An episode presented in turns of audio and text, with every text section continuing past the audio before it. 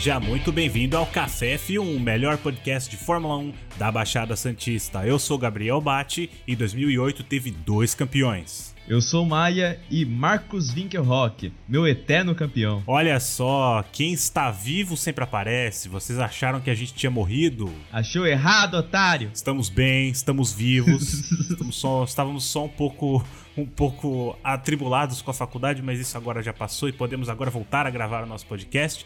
E no episódio de hoje falaremos sobre o que, Maia? Nós falaremos sobre pilotos muito bons, mas que não foram campeões do mundo. Exatamente, vamos falar sobre lendas como Rubinho Barrichello, Felipe Massa e outros, né? Porque de brasileiro bom que não ganhou o campeonato, o Brasil está cheio. Exato. Antes da gente começar, eu gostaria só de, de falar um pouco aqui. A gente vai voltar a gravar, tá bom? A gente Estamos vivos, como eu acabei de falar, estamos bem. Exato. Ninguém pegou corona. Graças a Deus. Graças a Deus. A gente se cuida, a gente fica em casa, por mais que isso doa. Mas enfim, é isso, cara. Voltamos, estamos aí. Estamos de volta. E antes de começar o episódio, eu só gostaria de falar uma coisa. Eu vou até afastar o microfone aqui. Vai tomar no cu, Nikita Mazepan, seu filho da puta! Era só isso que eu queria dizer, vamos pro episódio. ah, rapaz. Eu poderia mandar lá só tomar no cu também por deixar o Pérez em vaga? Pode... É, uma boa também, viu? então, por favor, Lawrence Stroll, vá puta que o pariu. Exato. Eu não vou nem censurar. Eu tô tão puto com esse russo desgraçado que eu não vou censurar, não. Vai ficar com censura esse episódio. Deixa aqui o seu protesto. Vai ficar explícito. Mas enfim, vamos lá. Bora lá. Bora lá.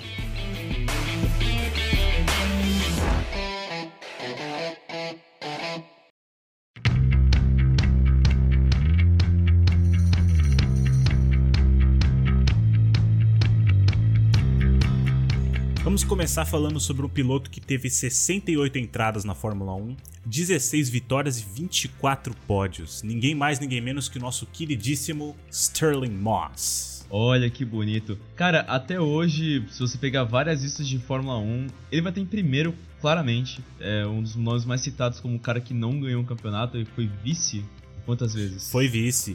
Na verdade, ele poderia ter ganhado o campeonato, acho que em 1958. Só que no GP de Portugal, que ocorreu lá no circuito urbano da Boa Vista, ele ganhou a corrida e o Mike Howarth chegou em segundo. Só que esse cara tomou uma penalidade e acabou perdendo posições ou desqualificado, alguma coisa assim. E o Moss achou que aquilo foi errado, porque o, o, esse cara não tinha feito nada de errado, o Howard. Então ele foi lá falar com os comissários, falou: olha, vocês tiveram uma decisão errada, na verdade o, o, o Howard não fez nada de errado, então vocês tirem essa penalidade dele porque eu tava na pista e eu sei o que aconteceu. E aí eles tiraram a penalidade do Mike e no final da temporada, os pontos que o Howard não teria feito foram os pontos que fizeram ele ganhar o campeonato. Então o Moss meio que abdicou do campeonato dele por uma atitude esportiva. Isso foi muito bonito da parte dele. É, cara, o série de gentlemen da Fórmula 1, né? Porra, aquela época, cara. A, a gente tem o, vários exemplos de pilotos que perderam campeonatos por um ponto, dois pontos. A gente tem o Prost que perdeu por meio ponto. Então, cara, qualquer. A gente sabe, tipo assim, principalmente no, nosso, no esporte como Fórmula 1, que todo ponto conta. Cada ponto conta. E as pessoas dizem, ah, mas na verdade o Prost cancelou a corrida em Mônaco porque ele não queria que o Senna passasse ele. Não, não, não vamos entrar nesse tópico, não. Só que, cara, ele perdeu o campeonato por causa disso, cara. Então, assim, esse argumento não sustenta muito, mas tudo bem. Não, não, não, é. Que dizem que tem. Essa história tem três vertentes, né? Ah, ah, é? Não sabia. Não, tem três vertentes. A primeira vertente é tipo, ah, o Balestra, amigo do Prost, mandou parar a corrida porque viu que o Prost estava sendo ameaçado. A segunda é que o, a corrida foi parada por conta de quem estava sendo steward, quem estava sendo o comissário da prova, é, comissário convidado da prova. Eu esqueci o nome dele agora, cara. Não sei se era o Mike Hatton, mas enfim, era algum cara que estava competindo na Endurance uhum. ou na, no Le Mans com o Stefan Beloff. Uhum. E o Stefan Beloff, cara, pra ter uma ideia, se aquela corrida tivesse continuado, a vitória não ia ser do Senna, ia ser do Beloff. É, porque ele tava virando 3 segundos mais rápido que todo mundo, né? Mais ou menos isso. Exatamente. Só que o que acontece, né? O Beloff tava na Tyrrell nessa época e tal, e só que ao mesmo tempo tava competido com o Endurance. Uhum. Com o menino, que eu esqueci o nome. Desculpem. É, eu também não sei, não vou pesquisar não. Mas enfim, não queria ver esse cara chegando na frente, ficando com uma moral na parte da do que poderia ser na corrida nessa época, né? Porque nessa época ainda os pilotos poderiam, tipo, correr uma corrida no, no Fórmula 1 e depois estar competindo no outro final de semana com o Endurance. Cara, três minutos de podcast a gente divagou total, mano. Exato, a gente já perdeu o fio da meada, cara. Mas enfim, a última teoria, se me engano, que isenta todo mundo é que o. Tipo, foi... Não, peraí. Eu esqueci a terceira. Ah, foda-se! Ah, foda-se, vamos. Enfim, era a gente só tinha falar do Moss porque o Moss era um cara foda e é isso aí, cara. Vamos pro próximo. a gente parou no Prost, tá ligado? Tem quatro campeonatos. Não, é. Mas não faria sentido o Balestre terminar a corrida antes, porque mesmo chegando em segundo, ele ia fazer mais pontos do que se a corrida tivesse parado. Exato. Mas enfim, a gente fala isso sobre polêmicas da Fórmula 1 no próximo episódio. Exato. Agora vamos para um piloto que ainda não foi campeão, mas se Deus quiser vai ser. Tomara. Com 119 entradas, 9 vitórias e 39 pódios, Max Verstappen da Holanda. Nossa eterna promessa. Eterna promessa não, cara. O problema é que a Mercedes é um foguete e mesmo assim o Bottas consegue quase perder o campeonato, o segundo lugar pro, pro, pro Verstappen, mas tudo bem. Quase perdeu, ficou que 20, 30 pontos. Ficou muito pouco, é. Se o Verstappen não tivesse abandonado na Itália, na Toscana e em Emília-Romagna, ele provavelmente teria tido uma chance de disputar mais acirradamente o campeonato. Na Áustria. Só que o Verstappen, ele ainda é bem jovem, cara. Ele entrou com 17 anos. Então, assim, ele tá há 6 anos na Fórmula 1. Praticamente 6 anos, né? Só que a gente conta só como se ele fosse é, tão novato quanto o Norris ou quanto o Albon. Só que ele não é, ele já tá lá há alguns anos, né? É, mas eu tenho certeza que o Verstappen vai ganhar em algum momento, cara. Só falta, talvez, quando começar o regulamento de 2022, as coisas ficarem mais balanceadas. Estamos na torcida. Se a Red Bull começar a voltar é, como era na era Vettel, né? Isso, tomara. Como era na era Vettel, né? Como o Verstappen, era. cara, o Verstappen tem capacidade de ser mais dominante, talvez, que o Vettel. Porra, muito mais, cara. É, eu sei, né? Porque o Vettel, é aquele negócio. É dois anos que o Vettel foi completamente destruidor, que é 2011 e 2013. E tem outros dois anos que ele não foi, que foi 2010 e 2012 que ele teve que ralar. E aí que o Vettel, para mim, se prova campeão pra cacete. Eu não lembro se foi em 2012 ou 2010 que os quatro primeiros, que eu, se eu não me engano era Vettel, Hamilton, Alonso e Button era tipo 16 pontos separando um do outro, sabe? Sim, sim, tanto que esperaram a bandeirada. Hoje em dia tem 100 pontos separando o Hamilton do Bottas, é um negócio absurdo. Não, não, não, o, o Hamilton sozinho conseguiu mais pontos do que a Red Bull sozinho. Então, para você ver, né? Os dois pilotos. O Hamilton sozinho teria dado o campeonato de construtores, não precisaria nem do segundo piloto. Exato, não, mas eu vi um tweet sobre o Verstappen que me deixou curioso. Ah. para você ver como é que é essa questão de dominação e como é questão de época, né? Ah. Mas que falava que com as entradas que o Verstappen já tem em largadas, é, o Vettel e o Hamilton já eram campeões, e o Alonso também. Uhum. Entendeu? Então, tipo, porque o Verstappen já tá no sexto ano, certo? Certo. Se a gente contar, por exemplo, o Alonso, que foi o campeão mais jovem até o Vettel. O Alonso foi em 2001, 2003, 4, 2004 e 2005. Então ele levou, tipo, 5, 4 anos para ter um título. Exato. O Hamilton levou 2. Então. O Vettel levou 2008, 9 e 10. Levou 3 três anos para ser campeão, entendeu? Então, tipo, se você contar já no sexto ano, o Vettel, por exemplo, o Vettel já era, já era tricampeão do mundo, entendeu? Pra você ver como é que é a questão de dominação de época, entendeu? Então, a gente, todo mundo sabe que a Fórmula 1 tá perdendo muito com essa dominação absurda da Mercedes. A gente vai fazer um episódio sobre essa temporada absurda que nós tivemos. Exato. E vamos falar sobre as nossas é, esperanças, né, pro futuro da Fórmula 1. Mas, cara, eu acho que o Verstappen tem sido muito dominante em um carro que não é fácil de dirigir. A gente sabe que esse carro da Red Bull é complicadíssimo. Sim. O problema não é álbum, o problema não é Gasly, não é nada disso. É que o carro, além de ser muito complicado para qualquer um dirigir, é projetado pensando no estilo de pilotagem do Verstappen. Isso ajuda muito ele, embora o carro não seja tão bom quanto a Mercedes, né? Só que ele é um talento, cara, espetacular, assim, sabe?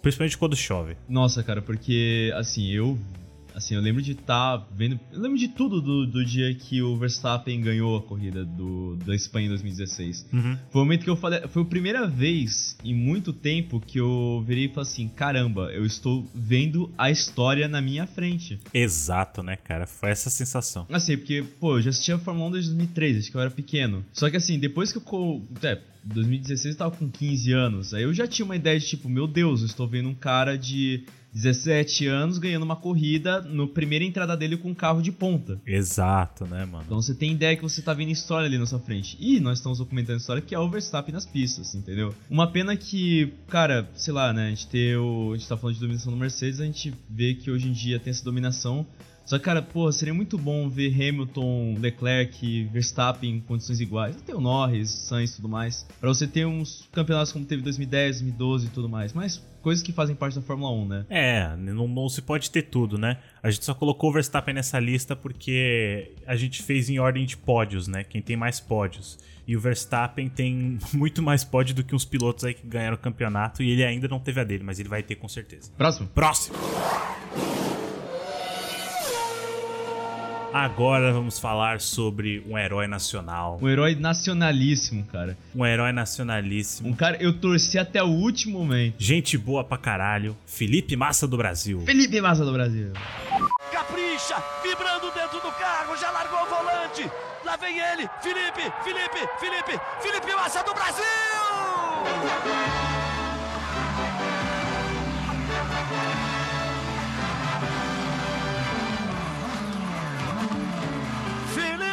Massa do Brasil! Lembrando o tempo de cena, ele para e pega a bandeira brasileira. É difícil conter a emoção. Alonso é bicampeão. Vibra o Briatore. Mas é uma tarde brasileira em Interlagos. Toquem bem alto o tema da vitória que o Brasil ganhou de novo em Interlagos. O nome dele é Felipe. Felipe Massa do Brasil.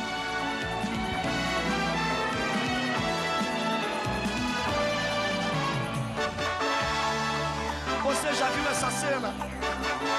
Que coisa bonita! Bandeiras agitadas, todo mundo de pé, a pista invadida e o Felipe carregando a bandeira brasileira. Quem se lembra daquela cena Is That Glock? Não, não, não, não, não, não, não, não, não, por favor, por favor, entenda nossos brazucas desse Brasil varonil. Cadê o Glock? Cadê o Glock? Cadê o Glock? Ih, passou o Glock, não aguentou e não resistiu. Ah, Cara, por favor. eu lembro do Galvão Bueno falando assim: agora todo mundo é Vettel desde criancinha. o Brasil é Vettel de criancinha. é isso mesmo. Eu dou risada hoje, cara, mas sem brincadeira, eu acho que. Sem, sem brincadeira, até hoje. 2 de novembro de 2008 marca o dia que eu mais chorei desesperadamente na minha vida, cara. Eu tinha 7 anos. Eu tava na festa, eu lembro perfeitamente. Eu estava num sofá de uma chácara na, ca, na casa. Na chácara de um amigo do meu pai. Tava todo mundo reunido na sala. Fizeram questão de me botar na frente, sabendo como eu era fã de Fórmula 1. Nossa. E, cara, tipo assim. Foi igual aquele vídeo das meninas, né? Tem um vídeo que é um meme que é umas meninas torcendo na frente. Acho que era pra alguma boy band, qualquer merda dessa, que fica um bando de menininha adolescente assim torcendo na. O Jovem Nerd usa, usa isso direto no Nerd Player. Ah, sim, sim. Que as menininhas torcendo, aí depois elas ficam devastadas porque deu alguma merda no que elas estavam assistindo. Foi bem isso, né, cara? Não, cara, tipo assim, eu, eu lembro de, tipo assim, passou massa no, no- na, na linha de chegada, eu já acreditava, tipo, campeão, campeão, tudo mais e tal. É, campeão. Tem vídeo das arquibancadas do pessoal cantando: é campeão, é campeão. No entanto, né? Nossa, cara, enfim, e aí o que acontece? Eu lembro, tipo, depois, tipo, passou o Loki, aí eu comemorando, alguém nem me parou, cara, falou assim, não, não, não, ultrapassou, ultrapassou. Aí, sabe, tipo assim, eu tive as cinco fases do luto em menos de 30 segundos. Negação, barganha, tudo, né? Eu- exato, eu tive, eu tive tudo misturado e tudo mais, cara. Eu só lembro de, tipo, parar e eu que ficar, tipo, sabe, tipo, criancinha, tipo, não, não, mas ele ganhou. Não, mas ele ganhou. Eu também fiquei com isso na cabeça. Ele ganhou. Como assim ele perdeu? Ele ganhou. Cara, e acontece que eu lembro que eu, na época, né, eu já tinha ideia que, tipo assim, ah, o Hamilton precisava chegar em quinto pra ganhar e tal. É. E aí acontece que eu só lembro de ver o resultado final na tabela de pontuação, cara. E eu só corri da sala pros braços da minha mãe chorando. Que todo mundo que tava na festa se assustou, bicho. Mas se assustou de uma forma Nossa. que a minha mãe se agarrou que não queria mais soltar. Sabe o que é mais triste, cara? Você pensar que se as regras de volta mais rápida existissem na época, o Massa teria sido campeão. Exato, cara. E aquela foi uma corridaça do Massa, cara, 2008. Que a, gente, a gente não tem uma um histórico de- do Massa correndo bem na chuva. É, então. Só que isso foi, uma, isso foi uma das poucas situações, cara, que ele conseguiu ser dominante na chuva. Hoje em dia, pra quem não sabe, a Fórmula 1, se você faz uma volta mais rápida na corrida, você ganha um ponto extra no campeonato. Se você tiver entre os 10 primeiros, inclusive. Se você tiver entre os 10 primeiros, exatamente. Se essa regra valesse na época, em 2008, o, Vettel, o Massa teria sido campeão. Infelizmente, não. Pois é, cara. Mas enfim, são as dores da vida. Inclusive, inclusive, eu- cara, é, seria muito bom se você deixasse isso como capa do episódio. Ah, porra. Mas existe um print do, do site da FIA, é um print antigo, não sei nem se é verdade. Mas acontece que, tipo assim, tem uma, uma sessão de campeões morais e tá lá, Felipe Massa, campeão moral de 2008. E, pra gente não ficar só na zoeira e na lembrança, tenho que trazer um dado. Hum. Felipe Massa, em 2008, teve seis vitórias enquanto o Hamilton teve cinco vitórias. Puta, verdade, né, mano? Então o Felipe Massa conseguiu ter mais vitórias que o Hamilton naquela temporada, mas por conta de desempenhos graças a Dona Ferrari, né? Perdendo os títulos desde 2008 já. É. Mas enfim, por conta da mangueirada e da ferrada que deu aquele motor de Towner vermelha. Abraço pro Vitor Ludogero que ensinou essa referência. mas tivemos a derrota, a fatídica derrota. Cara, agora um pouco polêmico, porque o pessoal trata ele bastante como piloto, segundo piloto, mas também teremos algumas pessoas que foram tratadas como segundo piloto aqui. Mas, cara, Mark Webber, cara. Mark Webber, 9 vitórias, 42 pódios, tudo com 215 entradas. Ele era bom, cara. Ele era bom, cara. Pô, um cara, um cara que chegou na Fórmula 1, que teve um resultado bom como o Alonso teve na Minardi, que o Weber chegou na Minardi e ele foi logo sexto lugar na primeira corrida, que foi na Austrália 2001, 2004, não lembro agora. Uhum. Mas enfim, na primeira entrada do Weber já ele já chegou arrombando as portas, cara. Então, tipo, era um cara de talento, só que infelizmente por conta de decisões erradas, né, que ele ficou na Jaguar, e a Jaguar não deu tanto resultado. Ah, é. Aí ele foi pra Williams e a Williams não tava tanto resultado. Só que só foi ele chegar na Red Bull. Só que ficou ainda nos, nos anos de draga da Red Bull, que foi 2006 até 2008. Foram todos os anos de draga antes de 2010. Exato, antes, é, e quando ele chega em 2010 ele tem que competir com o Vettel, que não é uma coisa fácil, mas Então, o Weber conseguiu ficar pau a pau com o David Coulter, que não é pouca bosta também, que nós vamos citar mais pra frente, inclusive. então, Mas o Weber conseguiu ter uns resultados também muito bons lá, conseguiu tirar aquele famoso leite de pedra. Mas não é um piloto ser descartado, não, cara. Eu acho que sim, se você tivesse uma Red Bull dominante que tivesse na mão do Weber, cara, eu acho que não iria decepcionar. eu também acho que não. Eu só acho que a Red Bull tinha escolhas a fazer. E eu não tenho como julgar o time por ter dado prioridade ao Vettel. Exato. Porque o Vettel, numa Red Bull, ele era imbatível, cara. Não tinha pra ninguém. Então, assim, Exatamente. É, o Mark Webber, ele merecia ter ganhado, ele, ele teve mais vitórias de novo do que muito piloto aí que foi campeão, né? Tem uns Jody Scheckter da vida que ganharam o campeonato, mas não são tão bons quanto esse que a gente tá citando, mas enfim, Mark Webber hoje em dia ele é comentarista, papapá, e ele tem o, ele tem o maxilar tesserato, né, mano? Sim, nossa, é muito bom. Parece que ele saiu do Minecraft. verdade, né, é cara? o cara quadrada, mano. Cara, é verdade, cara. Tem. Nossa, cara, tem muitos muito bons vídeos que, tipo, diz que ele tem que ter um capacete específico, porque senão a cabeça dele não cabe. Um capacete quadrado, né? Exato, cara. Ele e, o- e o próprio Coulthard, né? Mas enfim. Agora seguimos em frente.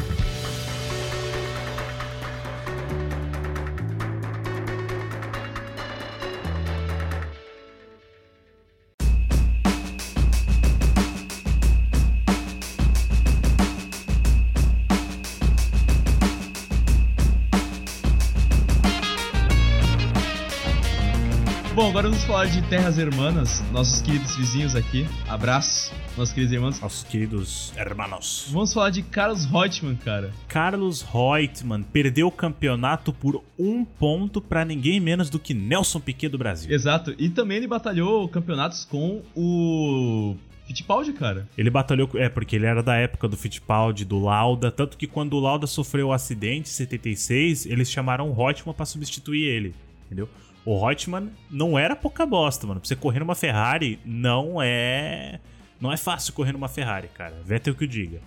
Então, então assim, o Reutemann, ele era muito bom, cara. Ele teve 12 vitórias com 146 entradas. Exato, cara. E ele teve 45 pódios. E assim, né, a gente tem aquele negócio, tipo, ah, pilotos de 76 que foram até anos 80 da Fórmula 1. A gente tem o Lauda, tem o Reutemann. Fittipaldi. Então, assim, são caras que tiveram Fittipaldi também, mas é que o Fittipaldi não foi, assim... O auge dele, digamos assim, não durou até os anos 80, entendeu? É, não, não. Ele se aposentou em 80. Talento ele tinha, mas é claro que a Cooper Sucar não pôde dar aquele resultado fiel ao talento do Fittipaldi. Mas no caso do Carlos Reutemann, ele conseguiu sustentar por vários anos, tanto que ele foi companheiro do Nelson Piquet na Brabham. Sim, e tem aquela história que eu ouvi o Tucano falando lá no Nerdcast, que ele falou assim, que o Reutemann mandou o Piquet limpar o capacete dele, e aí depois o Piquet ganhou o campeonato e mandou o Reutemann limpar o capacete dele, aquela história toda. Isso é maravilhoso, né, cara? Putz, Muito bom, né, mano?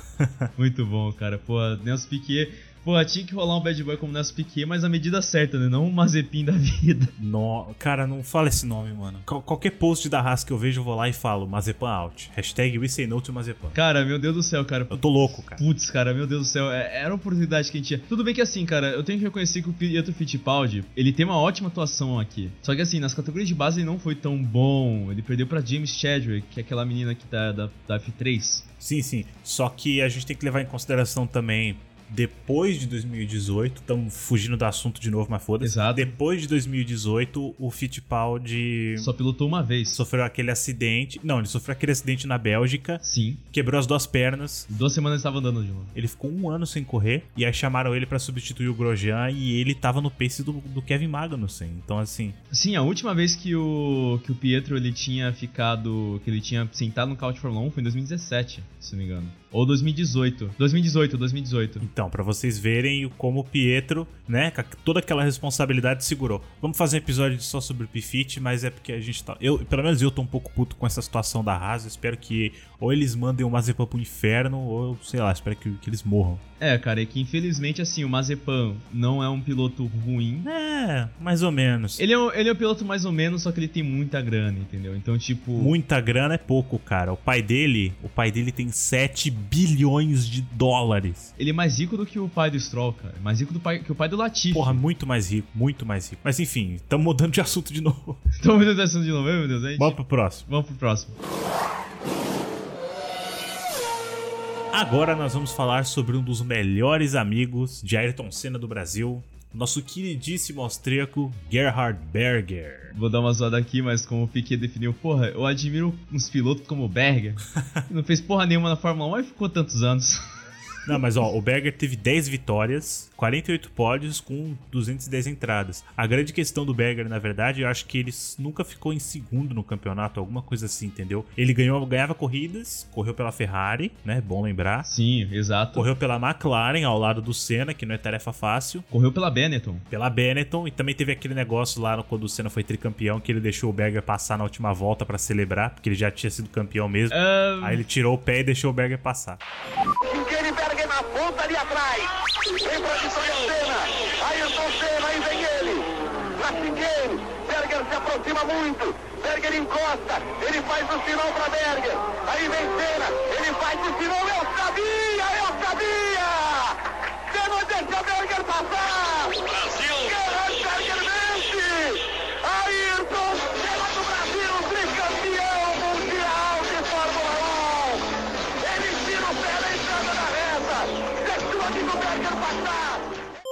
É, então, é essa história que a Globo conta. Ah, porra, é a história que a Globo conta, como assim? É, essa história não é verdade. Tipo, já foi esclarecido que o, nem o Senna nem o Berger concordaram com essa atitude. Foi um, imbo- um imbróglio que aconteceu. Ah, mas é legal ver o Galvão Bueno falando que eu sabia, eu Não, sabia. não, então, é que eu não queria ficar sendo dis- discrepante do assunto, mas, mas é um fato muito bom pra se contar do Berger, cara. Mas é que aquela história parece que o Ron Dennis que surgiu com essa ideia de falar assim: ó, se vocês ficarem, tipo, se vocês fizerem aquele double pódio. Pô, deixa o Senna, deixa o Berger passar e tal, não sei o que. Aí acontece que nem o Senna, porque o Senna com aquela vontade de ganhar, e o Berger hum, simplesmente não gostando, achando meio injusto, né? Porque ele queria conquistar uma vitória no braço, digamos assim. É um pouco humilhante, né? De certa forma. É, então é um pouco humilhante, então. Só que, tipo assim, o Berger não concordou também. Só que acontece o seguinte: parece que na hora que tava chegando na hora da chegada, o Berger começou a aproximar e tal. O Ayrton Senna perguntou no rádio, só que não ficou muito claro se ia acontecer ou não.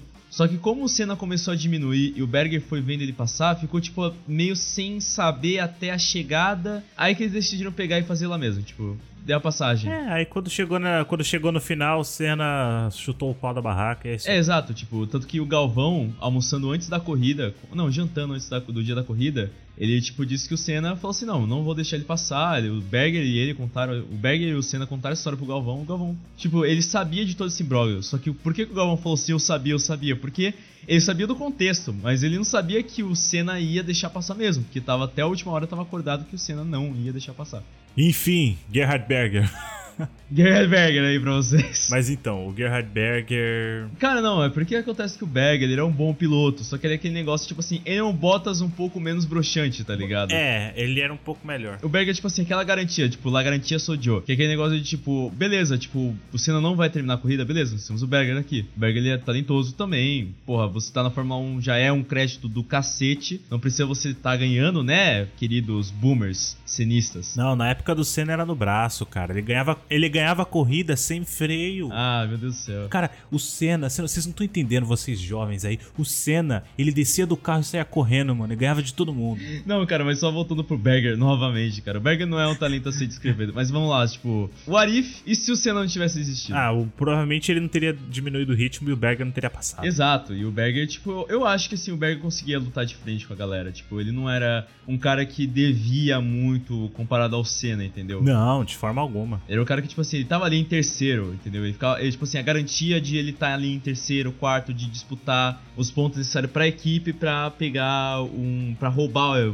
o, o ponto dos outros. Não é como a gente vê hoje em dia, como aconteceu com o Gasly, com o Albon, que, ah, fica 3 milésimos aí do Verstappen, senão a gente vai demitir você. Que é um absurdo, né, cara? Exato, é, pelo amor de Deus. A Red Bull é um carro difícil pra caralho, a gente acabou de comentar agora. E os moleques são moleques, cara, eles são muito jovens ainda. A, a, eu não sei o que, que o Helmut Marko tem na cabeça. Tamo devagando de novo porque a gente quer falar sobre Fórmula 1 e faz tempo que a gente não fala. Exato. Mas eu não sei o que, que o Helmut Marko tem na cabeça de falar assim, não, você tem que ficar 3 décimos do Verstappen. Mano, 3 décimos do Verstappen, cara. Acho que nem o Hamilton consegue ficar 3 décimos do Verstappen. Não, então, mas o que acontece, cara? O, enfim, o Berger é aquele cara de pegar os pontos, entendeu? É aquele cara que, tipo assim, não tem necessidade de ele ganhar pra significar que ele é bom. Ele é o cara que, tipo assim, encaixa no time. Tanto que ele foi feito para substituir o Alan Prost, cara. É, ele fazia o trabalho dele bem feito, né? E é isso que importa. Exato, é como assim, por exemplo, por exemplo, muitas pessoas perguntaram, inclusive eu na época, por que quando o Gasly foi rebaixado, não colocaram o Sainz no lugar, sendo que o Sainz era um piloto da academia da Red Bull. Cara, é porque é impossível você ter um time com Sainz e Verstappen, sendo que eles não se dão desde a época da Toro Rosso. É. Entendeu?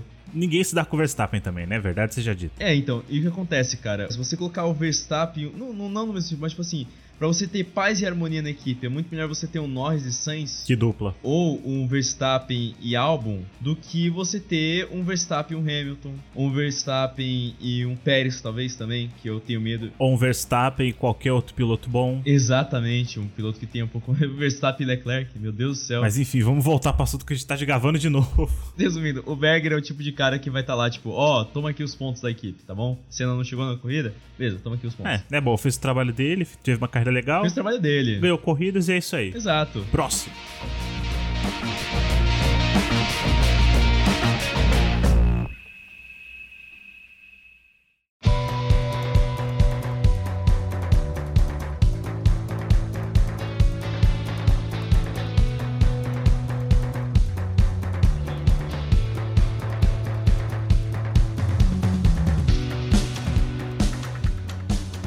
Agora nós vamos falar sobre um cara polêmico. Cara, Vamos falar sobre Valtteri Bottas. Valtteri Bottas. 150 corridas, 9 vitórias e 53 pódios. Exato. A questão do Bottas e a- a- as pessoas falam assim: ah, mas você, ah, você tá falando que o Hamilton só é campeão por causa do carro? Não, eu tô falando que os outros não brigam com ele por causa do carro. Entendeu? Não é que o, o Hamilton é ruim num carro bom, é que os outros são bons num carro ruim. No caso do Bottas, a gente tem um, um cara que estaria em décimo, em nono, em sétimo, no máximo, se ele não tivesse numa, numa Mercedes, entendeu? Então, cara, é, o problema é que assim, o Bottas de hoje, porque o Bottas da Williams não é o Bottas que é hoje, cara, pelo amor de Deus. O Bottas da Williams era completamente diferente, cara. Quando ele foi pra Mercedes, mudou muito, mano. Cara, mas é porque acontece que é o seguinte, ele, ele foi aquele negócio, ele não, não, não é que é exatamente o primeiro piloto, mas assim, como ele pegou o Massa já num um Massa depois da batida, e o Massa que tava, tipo, na Williams e tudo mais. Era o Massa pós-acidente, que era o Massa Pós-acidente, né, cara? que não era o piloto que disputou o campeonato em 2008. Era muito diferente, muito diferente. Exatamente, mas tipo assim, ele conseguiu ficar de igual para igual com um cara que tem experiência do Massa, entendeu? Uhum. Então, mas o Bottas teve bons resultados, ótimos resultados, teve pole também na Rússia. Eu acho que, tipo assim, a- nessa fase da Williams boa, os, os dois, os dois, duas poles que tiveram foi do Massa e do Bottas. Sim. Não descreditando o Massa, porque pra você ter pole é porque você é um cara bom. Então, Só que, tipo assim, que a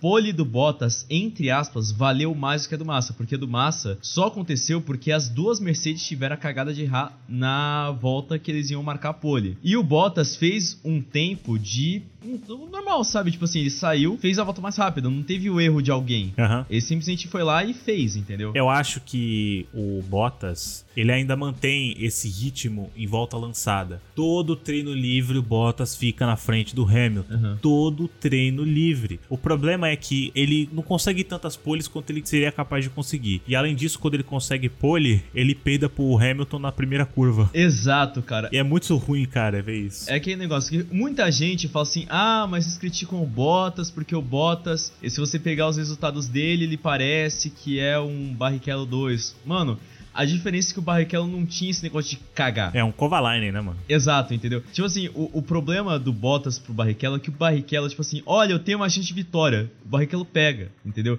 A menos que dê alguma merda pro Barrichello, o Barrichello pegava, entendeu? O Barrichello pega. Se vocês lembrarem da Hungria, quando o Schumacher enfiou ele no cima do muro, ele não tirou o pé, cara. Ele foi embora. E é uma das ultrapassagens mais fodas da Fórmula 1. Exato. Não, pega a Silverstone 2003. Cara, o Bottas, eu acho assim, o máximo que eu consigo pensar dele como ótima atuação não foi vitória, foi pódio, que foi o Bottas do GP do, de Baku de 2017, que o Bottas caiu lá pra trás por conta de... Acho que não lembro se foi alguma peça, pistol errado, mas enfim. O Bottas caiu pra trás do grid, remou tudo de novo, naquela corrida caótica que o Vettel e o Hamilton foram punidos. Aham. Mas Bottas voou pra chegar em terceiro e, ultra... e tirou o, o segundo lugar do. Ah, não, ele chegou em segundo. Ele tirou o segundo lugar do Lance Stroll Isso. naquela corrida. Que ele conseguiu o pódio, primeiro pódio dele. Exato. A questão do Bottas é que ele não Ele consegue. brocha.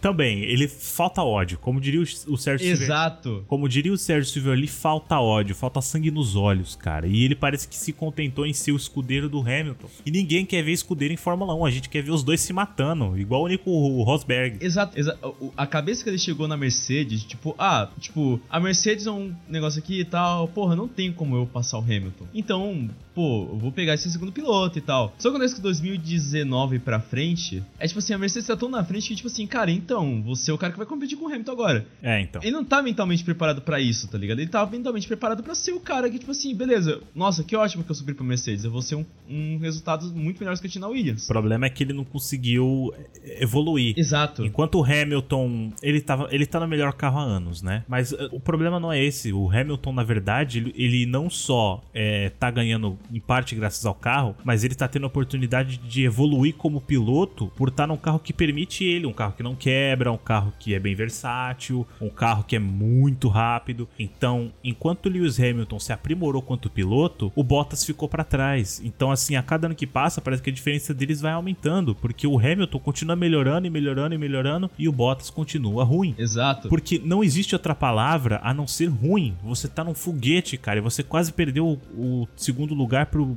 Verstappen.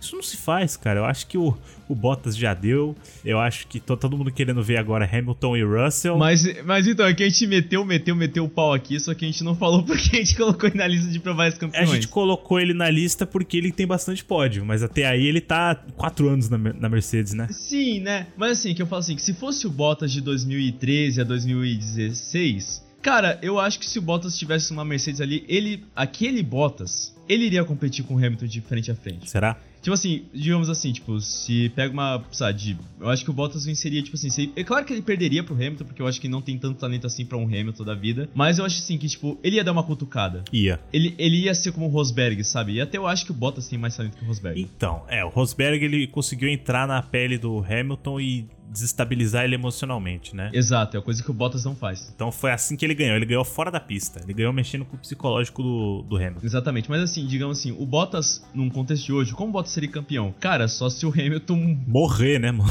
morresse, né, cara? Pô. Acho que mesmo morto o Hamilton ia ganhar mais do que ele, mas tudo bem. Ah, cara, porque pelo amor de Deus, nessa. Porra, esse GP de saque que teve agora do Bottas tendo que Nossa, ficar. que vergonha, hein? Nossa, cara, porra. Tomou um banho do George Russell com um sapato menor, com um carro menor, porque o George Russell é mais alto que o Hamilton, foi substituir ele na corrida, porque o Hamilton pegou Covid. Exato. Deu um banho no Bottas. A Mercedes tá realmente considerando trazer o Russell pra, pra dentro, cara. Cara, porque assim, velho, o, o que acontece? Cara, você ficar a 26 milésimos na frente significa que, cara, o que te faz ser melhor do que o outro é só a experiência. É a experiência. É tipo assim, não é velocidade, não é traçado, não é mantimento de pneus, é experiência apenas. E cara, sabe o que me deixou bolado nessa corrida? Que o Bottas tá na Mercedes há um tempão e ele deveria ter a expertise, deveria tirar alguma coisa, algum truque da manga pra conseguir fazer frente ao Russell, porque o Russell nem sabe usar o DAS, não tem DAS na Williams. Exato. O Russell teve que ir aprendendo tudo. Teve uma hora na corrida que ele falou: Olha, é, eu não tenho potência. E aí os pilotos falaram: Ó, você tá no modo errado, coloca no modo tal. E ele foi lá e ajustou o carro, o carro voltou ao normal. Exato. Ele não conhece o carro. O Bottas tá há anos na Mercedes e não é possível que ele não conheceria o carro melhor do que o Russell pra conseguir passar ele. É muito bizarro, cara. A gente tá falando mal do Bottas, ele começa a temporada muito bem, ganha a primeira corrida, todo mundo fala. Ganha a Austrália sempre. Ganha a Austrália sempre e fala: ah, agora vai, agora o Bottas vai ser campeão. Aí ele começa a cair pra trás. Exato. Aí, tipo assim, ele começa o pódio, beleza, primeiro, segundo, terceiro, quarto. Aí, beleza, tem uma corrida da pesca que vai chegar em sétimo. Aí depois disso ele vai, tipo, ah, segundo, segundo, segundo, terceiro, segundo, segundo, terceiro, segundo, terceiro. E aí você já entrega nas mãos do Hamilton. Exatamente. Mas é isso, falamos mal do Bottas porque cara, pelo amor de Deus, eu tô sentindo até dó que a gente colocou. a gente só falou mal dele, né, cara?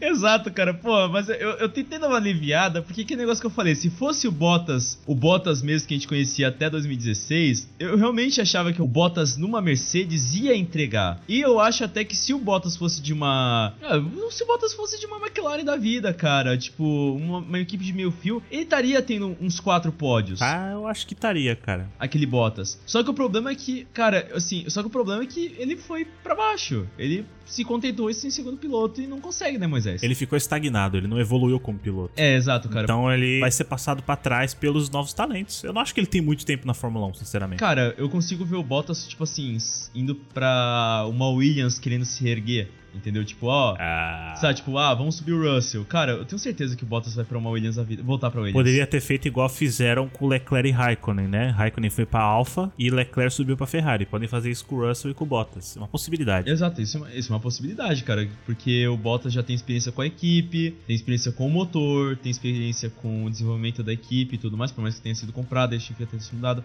Ainda assim, continua tendo os dinheiros e tal. Mas eu acho isso bem possível, cara. Pra... E eu não acho que o Bottas ia terminar uma temporada ruim, porque, assim, ele ia desenvolver bem o carro. Ele ia ser pelo menos um Alonso, sabe? Que, tipo, ia entregar alguns pontos, corridas muito boas, uma McLaren de 2017, entendeu? Tomara, cara. Mas enfim, chega de Bottas. Chega de Bottas, vamos para o próximo.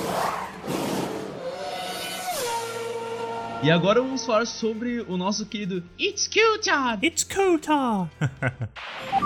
David Coulthard in these appalling conditions. Oh God! Michael Schumacher hits David Coulthard and is out of the Belgian Grand Prix. Maybe he should have been a bit more circumspect about trying to pass him, but he is out.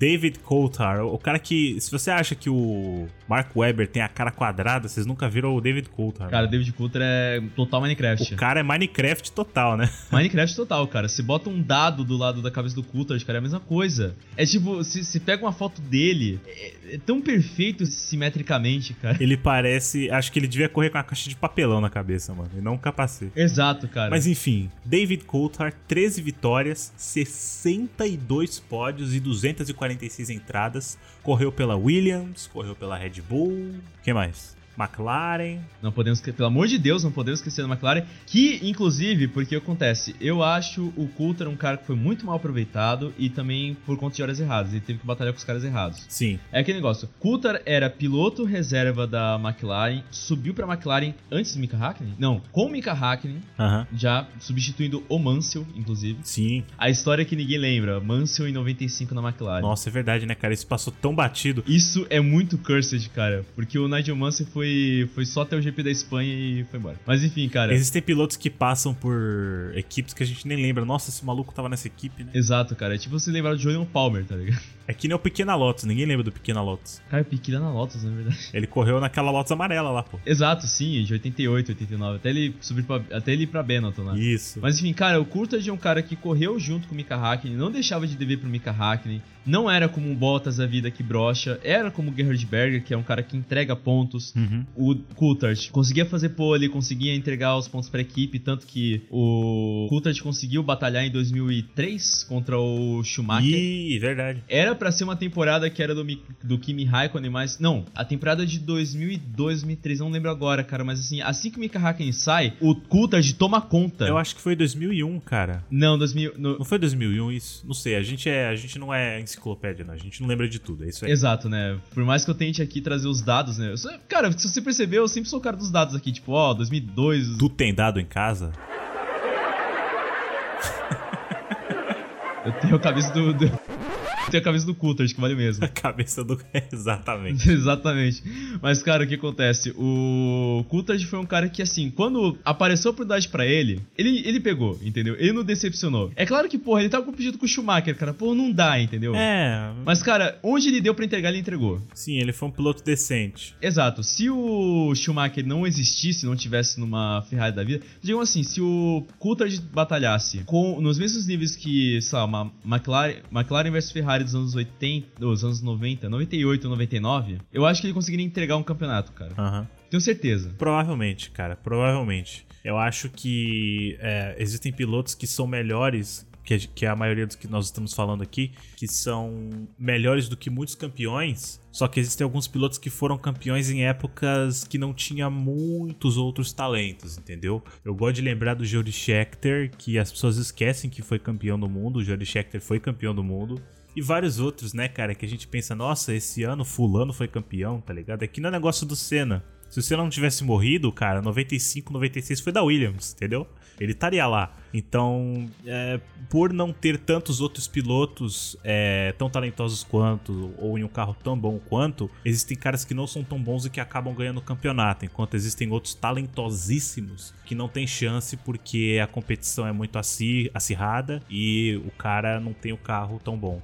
Não foi o caso específico do Coulthard, mas existem vários exemplos disso. Exato, né, cara? O cara, assim, a gente tem que lembrar que bom piloto na Fórmula 1 não é o cara que ganha, mas às vezes é o cara que entrega as coisas pra equipe. É, É o cara que ajuda a desenvolver a equipe. Porque, cara, porra, é aquele negócio. Eu nunca vi alguém falar que o Alonso era ruim porque ele tava chegando atrás do fundo. Todo mundo sabia que ele tinha potencial. E agora ele tá chegando agora na Renault pra desenvolver a equipe, não mais pra ficar naquele ego de ai, quero vitória, quero vitória, quero vitória, entendeu? Mesmo porque o Alonso, acho que tem quase certeza que ele não vai conseguir vitória, tá ligado? Mas ele gosta. Não, não vai. A menos que ele esteja em 2022. E se Deus quiser, vai, dar, vai, vai mudar muito em 2022. Não, cara, mas ele chegou pra desenvolver, entendeu? Mas assim, tipo assim, e o que acontece? E o Coulthard conseguiu a façanha de tipo, ah, saiu o Mika Hakkinen e por mais que tivesse entrado o Raikkonen na equipe logo depois da saída do Mika Hakkinen, que foi uma praticamente substitu- substituição de finlandeses, o Coulthard foi lá e bateu de frente com, com o Schumacher, que não é pouca bosta, cara. É, porra. Ele, quando deu, entregou. E, cara, uma pessoa que eu, eu acho que é uma das pessoas mais talentosas dos anos 2000, Uhum. que não ganhou um campeonato, talvez a mais talentosa que não ganhou um campeonato nos últimos anos, Sr. Montoya. Juan Pablo Montoya. El Gordito. El Gordito. Cara, o Montoya, ele. Você sabia, cara, que acho que foi até 2017 ou 18, o recorde de volta mais rápida em Interlago havia sido do Montoya. Um minuto e quatro segundos, inclusive, eu acho que sim. 1 minuto e 4 segundos no carro de quê? De 2004. Quatro. 2004. Então, assim. Cara, é que o o Montoya teve carros excelentes na mão dele, mas aquele negócio, é tipo, é questão de, assim, o Montoya, vamos começar, né, do começo? Montoya já em 2001 já conseguiu vitória, era um piloto da Indy, a gente colocar piloto da Indy na Fórmula 1 é raro, Isso é bem difícil. Acontece o contrário, né? Pilotos da F1 que vai pra Indy. Exato, como vai ser com o Magnussen agora. Inclusive, após a aposentadoria dele da Fórmula 1, ele vai pra Fórmula 1, mas também aconteceu com o Mansell, com o Piquet, com o próprio Montoya, Fittipaldi. Fittipaldi também. Mas acontece que o Montoya já era conhecido da Indy, foi trazido pra Fórmula 1 na Williams, e ele pegou uma Williams que era suficientemente boa pra ganhar, Uhum. suficientemente boa batalhar pelo campeonato. Só que, assim, eu acho que o que pecou na cabeça do Montoya foi o que eu tenho um pouco de medo de pegar na cabeça do Verstappen. O quê? Cabeça. Ah, verdade, né? Cara, tem um acidente do Montoya com o Ralf Schumacher, cara, que é em Indianápolis, que assim, dá pra notar que era um cara que, tipo assim, ele tinha talento, ele tinha velocidade, só que ele era o cara que não tinha cabeça. Cara, isso é normal, né, mano? É conhecido como lo é, é louco, cara. Entendeu? É, mano, é conhecido como o Paulinho Gogó das ideias. mano. Paulinho Gogó das ideias, exato, cara. Entendeu? Tipo, é aquele negócio caso, clássico caso, tipo, ele tem a velocidade, ele tem a- o talento, só que ele não tem a cabeça. E se você não tiver a cabeça, não adianta. E a gente sabe como cabeça conta, que senão o Prost nunca seria campeão. Cara, é, é fundamental você saber administrar a sua corrida. É fundamental em alguns momentos você ser sistemático. As pessoas romantizam demais o estilo do Ayrton Senna, só que a menos que você seja o Ayrton Senna, isso não vai dar muito certo. Exato. E- Então, assim, é, entendeu? O Ayrton Senna ele é um cara que fala, mano, tô aqui pra ganhar, mano. Eu vou correr, mano, eu, eu vou disputar com retardatário, porque foda-se. Exato. Só que o, o, o- o Senna, ele já se fudeu muito em questão de não esfriar a cabeça e falar, calma, eu tenho que pensar no futuro, né? Quem lembra de Mônaco em 88, era pro Senna ter ganhado sete corridas em Mônaco e não seis. Só que ele foi inconsequente, sozinho, inclusive. Não teve ninguém pra bater nele, não. Ele bateu sozinho. Então, assim, É, a história que dizem que o Rádio falou assim, ó, diminui aí, isso. porque você já tá a 56 segundos do Prost no mesmo carro. Chamaram ele no rádio e falou: Cara, você tá muito rápido, não precisa ir tanto assim, diminui. Naquela época, nos anos 80, era aquele negócio: você pode até fazer o carro mais rápido, só que ele vai quebrar. Então, geralmente você tem que administrar os componentes mecânicos do carro, né? Igual o Nigel Mansell fez em 92 em Mônaco, só que acabou perdendo por causa que teve que parar no pit stop. Mas de qualquer forma, o Montoya, eu acho que ele é um maldonado que deu certo. É aquele É, é verdade. é aquele cara latino-americano, sabe? Sul-americano, hispânico. É, é apenas um rapaz latino-americano. Só que ele era tão inconsequente quanto o Maldonado, só que sem sombra de dúvidas, ele era mil vezes melhor do que o Maldonado. Sim, ele era mais talentoso, cara. Muito talentoso. Só que, enfim, existem pilotos que vêm e vão, que a gente conhece porque acompanhou, mas a gente sabe que eles não vão ficar marcados na história e que poucas pessoas vão lembrar. Exato. E também aquele negócio das más decisões que eu também falei aqui. Muitos desses pilotos que a gente contou aqui não foram campeões por conta de más decisões, cara. Porque o que acontece? O próprio Montoya, cara, ele surfou nos anos que a William tava bem. Aham. Só que aí passa 2004, que a William já dá uma capengada, que é ali 2005, cara. O Montoya nunca volta pra uma posição de, digamos assim, de sucesso. Aham. Porque assim, ele é um cara que tem 95 corridas, chegou próximo dos 100 e tal. É, ele tem 7 vitórias, ele tem 30 pódios. O primeiro GP já dele foi em 2001 na Austrália. E a primeira vitória dele já foi na Itália em 2001. Então, tipo assim, já foi na temporada de estreia, que a gente sabe que é uma coisa difícil de acontecer com pilotos novatos. Exato, né, A mano? gente tem o caso mais recente, se a gente pegar agora, no ano de estreia, a gente teve Vettel, Hamilton e mais ninguém. E mais ninguém, eu acho, nessa última geração. Do grid atual a gente não tem, entendeu?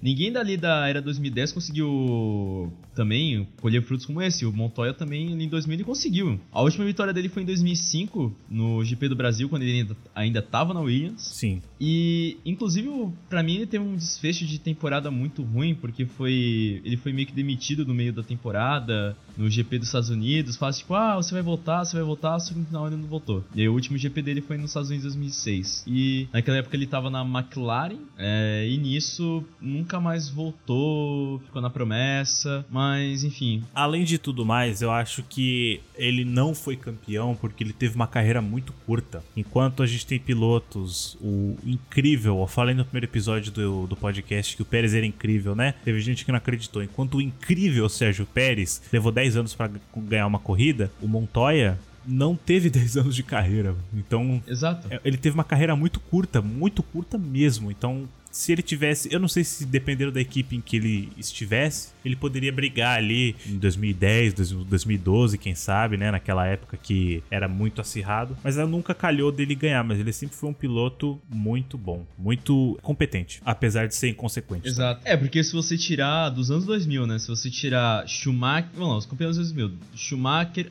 Quer dizer, não vamos falar 2000 inteiro, né? Mas, tipo assim, antes do. Ainda quando Schumacher tava na pista, digamos assim. Que ela era Schumacher. Da era Schumacher, cara, gente tem Schumacher, Alonso, Mika Hakkinen, Montoya, que você não pode deixar de colocar o Montoya também. Uhum. O Raikkonen, só que o Raikkonen, por conta de erros da, da própria McLaren, não conseguiu disputar o campeonato. E é isso, cara. Tipo assim, ele tá entre os. Vamos, se a gente colocar os top 5 dos anos 2000, ele vai estar lá. Vai. Ele é o cara que tem o talento, que tem a velocidade, mas, como eu falei, não tinha cabeça e por conta da cabeça não conseguiu aproveitar tudo que o carro poderia fornecer. Porque aquela Williams poderia ser campeão. Poderia ser campeão.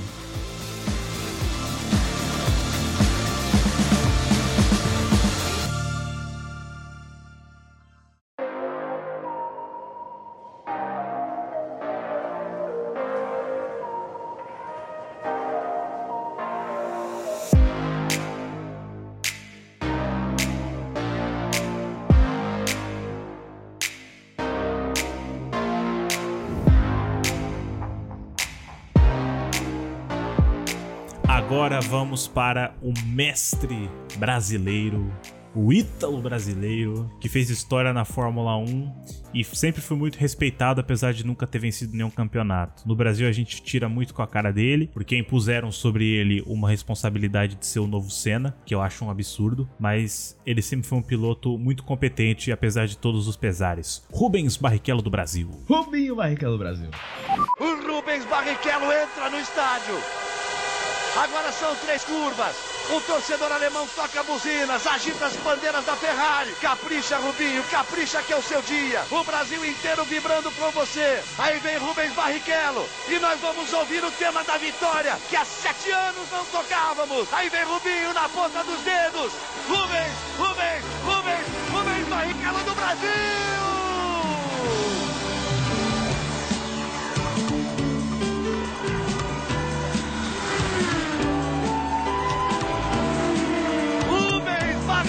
Brasil vence de forma brilhante o Grande Prêmio da Alemanha.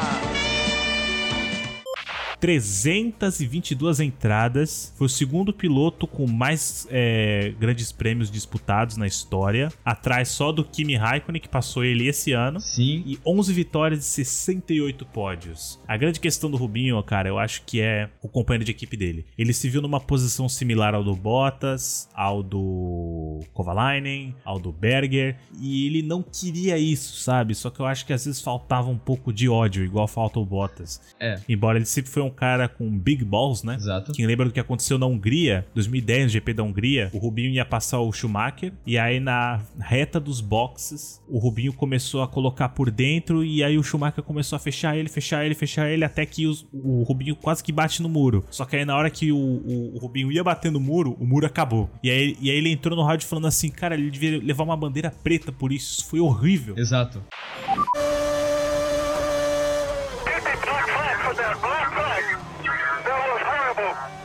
Porque ele teria causado um acidente, né? O, o Schumacher foi muito louco. O Schumacher sempre foi um vigarista do cacete. Só que ele, ele quase fez o, o Barrichello bater, entendeu? Agora o Barrichello não tava mais no, na condição de escudeiro do Schumacher, então ele se achou no direito de tentar empurrar o Schumacher pro muro por algum motivo. Pois é, cara. Só que eu acho que o Rubinho é muito injustiçado, cara, porque. Não é porque é brasileiro, mas é. Cara, eu tenho que falar. O Rubinho, ele foi. Que a gente nem coloca classificação, mas de quantos que assim, o Rubinho foi o maior potencial não aproveitado da história da Fórmula 1. Pra mim. É. Foi o melhor segundo piloto da história da Fórmula 1 também. Era um cara que, se não tivesse o Schumacher e o Rubinho, com certeza ia ser campeão. Cara, porque você pega um cara que em 93 com a Jordan, o cara consegue o cara consegue quase pódios, né? Que foi o do. Que foi o. O Rubinho não conseguiu pódio em 93 por um fio, porque a corrida de Donington, todo mundo lembra do Senna, mas o Rubinho saiu da 14 posição para terceiro. Ah, é. Quase foi a última dobradinha. bra- Quase foi a última dobradinha do brasileiro no pódio. Sim. Foi com o Rubinho e o Ayrton Senna, porque o Rubinho estava em segundo naquela corrida. Só que deu pane seca. Deu pane seca, exatamente. Eu lembro. O Rubinho era pra ser o primeiro piloto a vencer no Brasil desde o Ayrton Senna, mas por conta de coisa na bomba de gasolina não conseguiu. Rubinho era pra ter ganhado nos anos 90, era pra ter ganhado nos anos 90 com o Jordan, era pra ter ganhado nos anos 90 com o Stewart, mas o carro sempre pecou nele. O Rubinho também foi um dos caras mais azarados também, inclusive. Sim, ele, ele é o oposto completo do Hamilton, que nasceu com o cu virado pra lua, né? Exato. Qualquer coisa que o Hamilton faz. Mano, Mônaco 2016, o Hamilton tava em segundo bonito. E aí chegou no pit stop do Ricardo, cadê os pneus? Vitória do Hamilton. Exato. Brasil 2008, Brasil 2018. Eu posso continuar se vocês quiserem. Mas enfim, O Barrichello é um cara muito azarado. É, cara. E assim, eu sei que às vezes ele realmente pecava pra entregar, principalmente quando ele tava na Brown, né? Na Brown. Ah, não. É, é, então, é que na Brown eu não sei se conta tanto porque, porra, cara, você competir com o Jason Button. Que assim, vamos falar a verdade, né? Tipo assim, o Jason Button era mais talentoso que o Barrichello, mas, tipo assim, não era tipo um mar de distância. Como você pega um Hamilton pra um Bottas. Mas, tipo assim, naquela hora, tipo assim, o Rubinho já não, já não era mais a fase do Rubinho ter um carro. Ele passou do ápice dele, né, mano? Passou do ápice, é, cara, tipo. Mas assim, se fosse um Rubinho lá dos anos 90, cara, que era só dar um carro muito bom para ele, que fosse um carro confiável, Rubinho ia entregar. Como ele entregou. Os pódios que o Rubinho teve, cara. A hora que ele namorou com a Vitória, GP da França de 99, Puta. GP da Europa de 98, cara. E eu acho que, cara, uma das cenas. Se você for ver em listas, tem no canal do YouTube da Fórmula 1 listas de cenas mais emocionantes da Fórmula 1. Tem a cena da primeira vitória do Rubinho, que levou anos para conseguir sua primeira vitória. E ele sobe no pódio com a bandeira do Brasil, chorando, sabe? Desmoronando em lágrimas, segurando a bandeira assim, mostrando, sabe? Tocando o hino nacional. É lindíssimo, cara. É muito emocionante. Eu tô arrepiado aqui. Sabe, você gostando ou não dele, é muito emocionante. Sendo fã ou não do, do Barrichello, gostando ou não, tirando sarro ou não, é uma cena emocionante pra caramba. Cara, sim, porque assim, cara, o Rubinho, a gente, acho que se me engano é o quarto ou terceiro a ter mais largadas sem o até a primeira vitória. Porque o Rubinho entrou em 93 e ele só foi ter a vi primeira vitória dele sete anos depois. A gente tava contando agora o Sérgio Pérez. Sete anos, na Alemanha em 2000. Exato, cara, entendeu? Então, tipo assim, o Rubinho vem todo esse histórico de um cara que, tipo assim, pô, não consegue um carro bom porque os caras que já estão na ponta eram muito bons. Porque, porra, cara, tirando ali o Irvine, que era companheiro do Schumacher, que o Rubinho chegou para substituir o Irvine, que inclusive o Rubinho deu um pau no Irvine em 93 e 94, porque o Rubinho teve um primeiro pódio em 94 em Aida. E ele teve a primeira pole, também em 94 em Spa, entendeu? Então, tipo assim, cara, o Rubinho era um cara a ser visto. Só que o problema é que eu acho que o tempo sou ele, porque ele teve a oportunidade de ir pra McLaren, pra ser no lugar do Mika Hakkinen, ele não aceitou porque ele preferiu ficar no projeto da Jordan. Aí quando ele foi pro projeto da Stewart, o Rubinho desenvolveu lá dentro, só que o Stewart era um carro de tipo, ó, oh, a gente consegue substituir lá, mas é um carro confiável, tanto que ele perdeu a vitória de 98 ou 99 no Brasil também. O motor dele parou na reta de chegada, inclusive. Aí, quando ele chegou na Ferrari, ele teve o azar de competir com o Schumacher, cara. É, então. Eu acho que a questão é o seguinte. A culpa, não vou dizer que é culpa, é porque realmente o Schumacher não tinha para ninguém, cara. Então, assim, é, ele ia ser ofuscado de qualquer forma, mas ele foi ofuscado mais do que ele deveria ter sido, principalmente por causa da questão da Ferrari administrar os pilotos da forma como administrava. Até 2002, né? Pelo amor de Deus. Pouco depois eles fizeram diferente. A gente até comentou a respeito no terceiro episódio sobre o, o Massa e o Raikkonen, mas no caso do Barrichello e do Schumacher, era muito descarado, sabe? É, as pessoas falam assim: ah, o Hamilton é o melhor do mundo porque ultrapassou o, o Schumacher. Não, cara, o Hamilton já era melhor do que o Schumacher antes de conseguir essa quantidade de títulos, porque o Hamilton conseguiu a mesma quantidade de títulos sem ter trapaceado que nem o Schumacher e a Ferrari trapacearam na época. Isso que o Murray Walker falou, cara, que assim, que por mais que o Schumacher fosse um cara que tivesse título pra caramba, o Hamilton é um cara muito honesto. Cara, eu não lembro de um momento que eu vi, tipo assim, o Hamilton sendo desonesto na pista. Então, eu acho que o Hamilton fala-se muito do Hamilton há anos, né? Mas eu acho que o Hamilton provou que ele já era o melhor do mundo antes mesmo de passar o Vettel. Entrando na temporada de 2017, ele era tricampeão. O Vettel era tetra, o Vettel já tinha mais campeonato que ele, só que o Hamilton era melhor já do que o Vettel, entendeu? A grande questão que a gente tem que analisar é que, na verdade, não é só questão de você, de você contar os números. E por isso que a gente tá falando desses pilotos todos aqui, porque eles eram realmente é, bons o suficiente para terem sido campeões do mundo, mas por acaso não foram. O caso do Moss, o caso de todos que a gente citou aqui.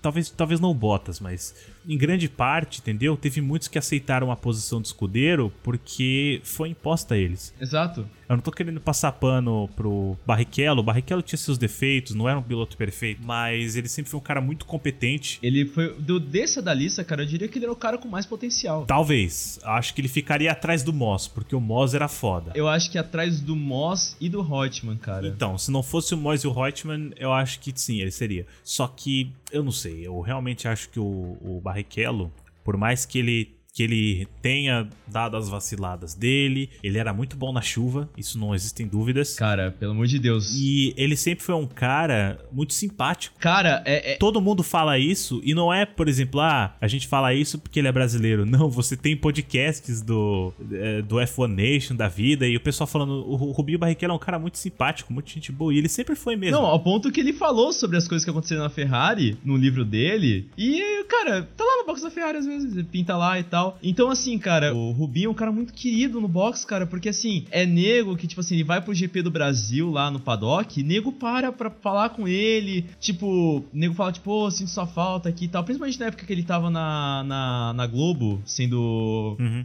tá, ajudando lá o Galvão, o Regi, o Regi e tal, como comentarista, o Rubinho, tipo, ele viu o pessoal no grid, o pessoal do grid ia falar com ele, sabe? Então, assim, cara, é um cara que é muito, muito, muito querido na Fórmula 1. É um dos últimos gentlemen que a gente teve na Fórmula 1 também.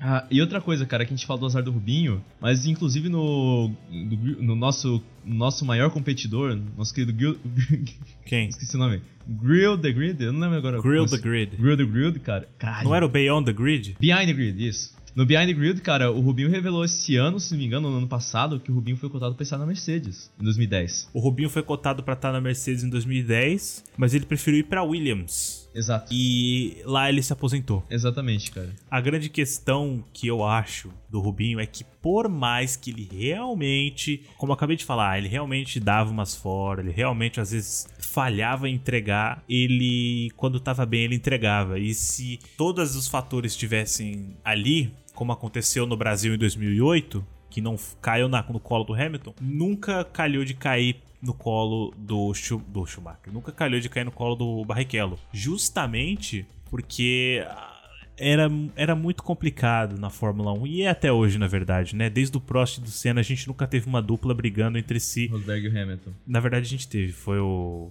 Rosberg e o Hamilton. Então assim, é muito raro a gente ver porque teve Prost e Senna e agora teve Rosberg e Hamilton. Mas as equipes já percebem que não é bom negócio você ter dois pilotos que podem um tirar o outro fora da pista e Perdeu os pontos. perder tudo. Assim como aconteceu com o Ricardo e com o Verstappen, assim como aconteceu com o Rosberg e com o Hamilton, Vettel e Leclerc. era justamente isso que a Ferrari tentava evitar, administrando os pilotos na pista. Só que a gente não gosta disso. E as pessoas perceberam, tanto que na Áustria em 2012 nós tivemos o famoso hoje não, hoje não, hoje sim, que foi uma questão de que o, o- o- a Fórmula 1 percebeu, cara, que não dá pra você fazer esse tipo de coisa. Principalmente porque quando acabou aquela corrida, a cara do Schumacher, a cara de constrangimento do Schumacher, a cara de meu Deus do céu, o que, que vocês fizeram? A vergonha que eu estou passando porque eh, foi ridículo, sabe? Eles saíram do cockpit, todo mundo vaiando. Exato. A torcida inteira na Áustria vaiando a Ferrari. Que é a ca... cara, que é uma segunda casa do Schumacher, que é alemão, ali na Áustria, conectado. Vocês não sabem, a Áustria é um país germânico. Cara, foi o seguinte, o Ralf Schumacher, que não gosta do Rubinho, nunca teve uma amizade boa com o Rubinho, foi lá conversar com ele, que é irmão do Schumacher. O Schumacher serviu o pódio, inclusive o Rubinho pegou o, o, o pódio, tipo, ele deixou em primeiro. Sim. E, e tocou o hino alemão, inclusive. A FIA ou a Ferrari foi multada depois disso, por algum motivo. Foi multada, foi, acho que foi a maior multa da história da Fórmula 1. Tanto que, assim, a Ferrari nunca se recuperou pra mim, cara. Acho que até hoje, tipo assim, existe o estigma da Ferrari. Mais que a gente hoje em dia torça pra. É um estigma, tipo. A gente fica naquele negócio, ah, porque o Vettel e o Leclerc são muito bons, gente torceu pro Vettel, eu torço pro Leclerc. É, eu não vou mentir que eu tenho esse negócio de falar do Leclerc, sou fã do Leclerc, pra mim é o melhor piloto grid hoje em dia, torcida minha vai pra ele. Só que assim, cara, Áustria 2002 e Alemanha 2010, que foi com o Massi e com o Alonso, cara, Ah, tem o negócio do Massa que a gente não comentou com o Alonso. Okay, so Fernando is faster than you. Can you confirm you understood that message? Olha, E aí, Luciano? é até. Bom, o Rob Smedley falou bem pausado. O Rob Smedley é o engenheiro do Felipe. Falou bem pausado. O Fernando é mais rápido do que você. Você confirma que entendeu essa mensagem? Na minha opinião, sem querer jogar linha na fogueira, tem alguma coisa por trás dessa mensagem. Enfim, dizendo que o, o Fernando, por ser mais rápido, tem a preferência de assumir a ponta. Que é que assim, eu acho as vitórias do Barrichello mais emocionantes que a do Massa. Sem dúvida. Porque as vitórias do Barrichello, se a gente pegar. Só a gente pegar a, é, Alemanha 2000 e Silverstone 2003, Uhum. a gente já tem vitórias que o Rubinho teve que lá pra conseguir. E as vitórias do Felipe eram quase sempre de ponta a ponta. O Felipe fez a pole, largou em segundo, terceiro e ele foi lá e conquistou. Mas não eram corridas tanto emocionantes, era tipo uma vitória do Felipe, entendeu? Tipo, mas as do Barrichello, elas são mais memoráveis, porque a do Barrichello sempre o Barrichello saía do lado do fundão ou saía de, sei lá, de sexto, quinto. E Silverstone, que ele caiu pra sexto, sétimo e teve que remar tudo de volta, entendeu? É, cara, olha, sinceramente, eu acho que. Não sei, o Barrichello, os brasileiros desrespeitam o Barrichello, porque lá fora ele é muito respeitado. Sim. O Barrichello e o Massa são muito respeitados pela torcida da Ferrari, principalmente na Itália. Mais do que Alonso, mais do que Schumacher, eles são muito bem vistos pelos italianos e pelos tifosi. Sim, exato. Então só a gente que tem essa mania de querer desmerecer o cara só porque ele não era o Ayrton Senna. Cara, tem centenas de pilotos, tem milhares de pilotos profissionais e nenhum deles é o Ayrton Senna, cara. O Ayrton Senna morreu em 94 e ponto final. Cara, e pra mim aquele negócio da molada no Felipe Massa acabou contribuindo também. Esqueceu de falar isso, inclusive. Ah, sim. É, porque assim, cara, o Massa de atuações de 2006, que ele ganha o GP da Turquia, o maior vencedor do GP da Turquia, três vitórias, é o único que conseguiu vitória repetida em, em Istambul. Uhum. Ele foi o cara que em 2007 teve largadas impressionantes, venceu o GP da Espanha brigando forte com o Alonso. Em 2008, no GP da Hungria, ele, com aquele GP que até o motor estourou, pra mim foi a melhor largada da história do Massa. E aí aconteceu a molada na própria Hungria em 2009, cara, e o Massa pra mim nunca mais foi o mesmo, mas ainda deu gás. Ele deu gás. Só que é aquela história, né, cara? Bateu na cabeça, pegou muito feio na cabeça dele, cara. Sabe? É, parece que ele perdeu um pouco do, do feeling de piloto que ele tinha. Isso é muito triste, cara, mas acontece. É, o que o Piquet falou, ele falou assim, tipo, que o Piquet falou assim, ah, até minha batida em Imola, eu no, na Tamborela, inclusive, em 87, ele falou assim, cara, eu nunca tive que ficar vendo placa, eu nunca tive que ficar pensando em onde ia frear direitinho e tal, só que eu tive que começar a fazer isso. Ele falou assim, olha, então provavelmente o que aconteceu com o Massa? O Massa nessa batida deve ter perdido um pouco do senso. E, cara, o que aconteceu? 2010 começou muito bem pro Massa, porque o Massa voltou, ele conquistou logo o segundo lugar, uma dobradinha da Ferrari com o Alonso. Só que foi passando o tempo, o Felipe Massa foi virando escudeiro, escudeiro, escudeiro, ao ponto que até 2013, cara, tipo, o Felipe Massa cada ano ficava mais pífio. A única atuação que eu lembro boa, boa, boa dele Foi na Itália em 2015. foi. Não, não, não, não, não, não. Digamos nessa fase da Ferrari. Nessa fase da Ferrari, cara, pra mim foi Ah, tá. o esse GP do Bahrein de 2010, que iniciou a temporada. O GP do Brasil de 2012, que o Massa conseguiu ficar em terceiro. O GP do Japão de 2012, que o Massa ficou em segundo. Foi, acho que, a melhor posição dele no pódio até o GP da Abu Dhabi de 2014. Ah. Quando foi a Williams em 2014, conseguiu ter aquela evolução do motor e o carro também deu uma boaça, cara. O Felipe Massa conseguia deixar aquele carro em segundo, em Abu Dhabi, conseguiu pole. Uhum. O único carro até o Lance Stroll, o único carro até o Lance Stroll neste ano a fazer uma pole que não fosse Ferrari, Mercedes ou Red Bull foi o Felipe Massa em 2014 na Áustria. Nossa, muito bem lembrado. Muito bem lembrado, cara. Isso é um dado muito bom, cara. E o que acontece? Quando ele tava com o Bottas, que o Bottas era- novato na Williams, e o Felipe Massa era um cara de experiência, o Felipe Massa conseguiu ficar de pau a pau com o Bottas. O Felipe, o Felipe, na verdade, ele, ele, ele era um companheiro de equipe excelente, principalmente pro Stroll, porque ele, o Stroll usava praticamente o acerto do Felipe Massa, né? Depois que o Massa saiu, o Stroll meio que não. Não, ele literalmente falou em entrevista, ele falou tipo, não, eu nunca fiz isso, Felipe Massa não teve tanto assim na minha carreira. Tanto que o Massa ele pegou, tipo assim, ele colocou isso no story dele do Instagram e falou assim, é, nada a comentar. Ah, cara, é foda, né? Mas eu acho que a gente esqueceu de falar de um piloto. Qual? Eu acho que o melhor piloto, tirando todos esses, a não ganhar o campeonato foi o Yuji Ide, mano. Caralho, bicho.